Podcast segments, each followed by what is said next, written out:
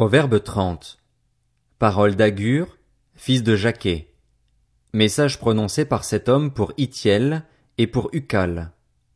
Certes, je suis idiot plus que tout autre et je n'ai pas l'intelligence d'un homme, je n'ai pas appris la sagesse et je n'ai pas la connaissance du saint.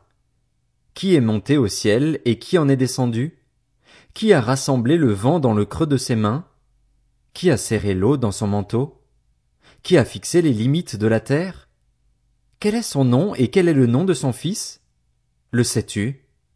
Toute parole de Dieu est pure. Il est un bouclier pour ceux qui cherchent refuge en lui. N'ajoute rien à ces paroles. Il te reprendrait et tu apparaîtrais comme un menteur. Je te demande deux choses. Ne me les refuse pas avant que je meure. Éloigne de moi la fausseté et le mensonge, et ne me donne ni pauvreté ni richesse, mais accorde-moi le pain qui m'est nécessaire.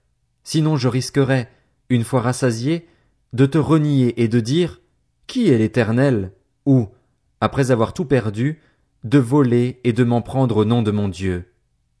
Ne dénigre pas un serviteur auprès de son maître, de peur qu'il ne te maudisse et que tu n'aies à en subir les conséquences.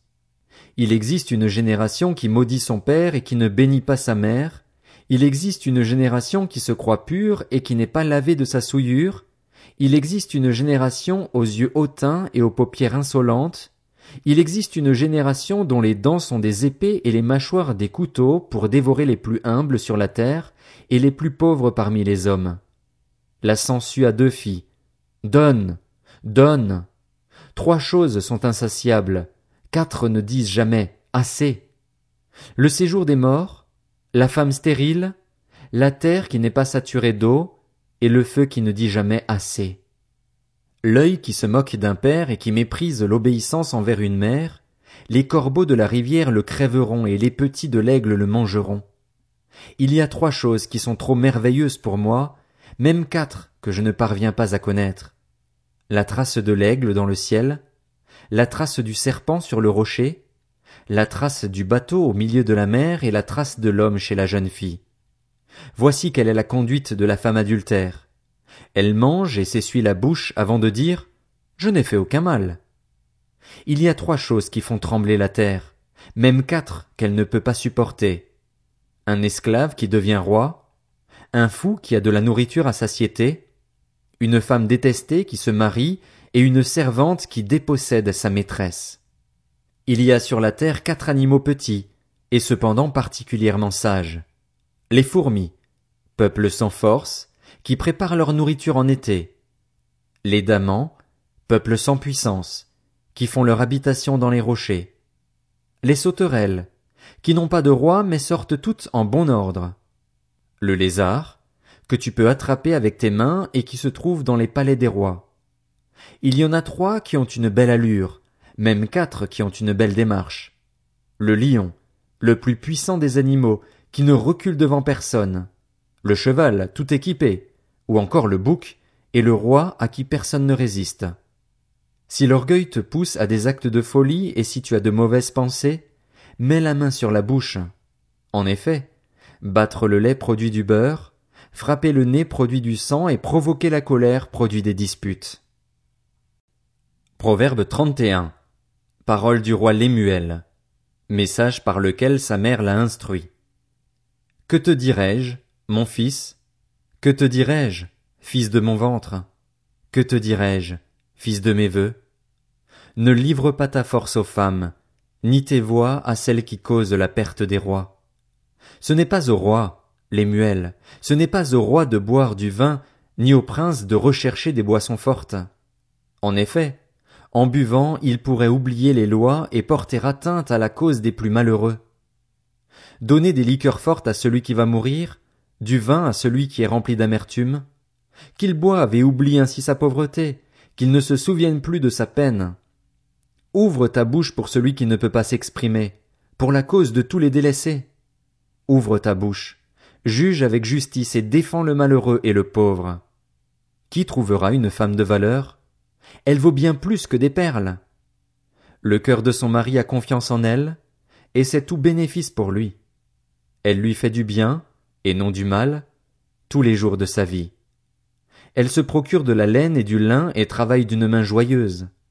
Pareille à un navire marchand, elle rapporte ses provisions de loin. Elle se lève alors qu'il fait encore nuit, et elle donne la nourriture à sa famille et ses ordres à ses servantes. Elle pense à un champ, et elle l'achète. Avec le fruit de son travail, elle plante une vigne. Avec la force en guise de ceinture, elle affermit ses bras.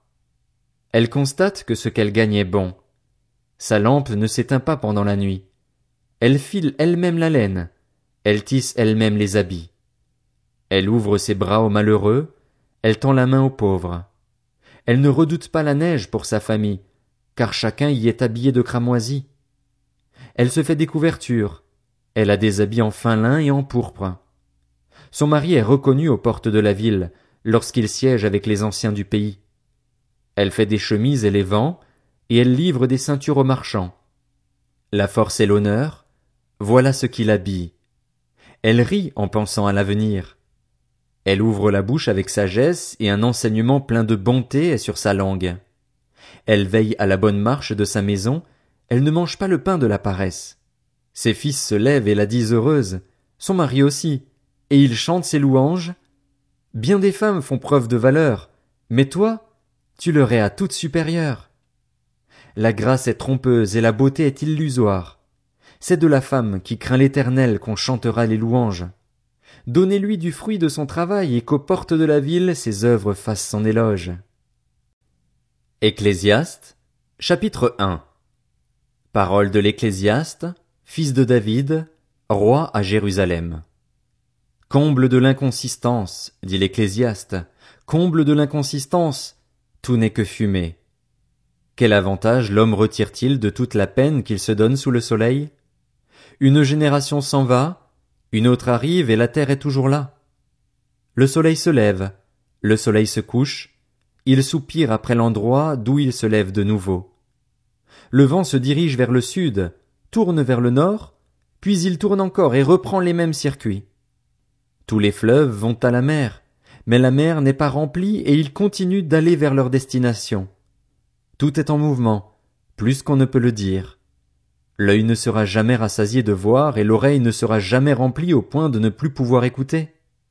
Ce qui a existé, c'est ce qui existera, et ce qui s'est fait, c'est ce qui se fera. Il n'y a rien de nouveau sous le soleil.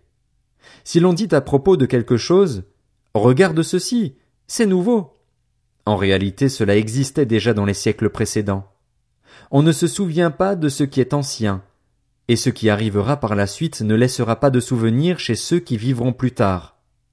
Moi, l'Ecclésiaste, j'ai été roi d'Israël à Jérusalem. J'ai appliqué mon cœur à rechercher et à explorer par la sagesse tout ce qui se fait sous le ciel. C'est une occupation pénible que Dieu réserve aux humains. J'ai vu tout ce qui se fait sous le soleil, et j'ai constaté que tout n'est que fumée et revient à poursuivre le vent. Ce qui est courbé ne peut pas se redresser et ce qui manque ne peut pas être compté.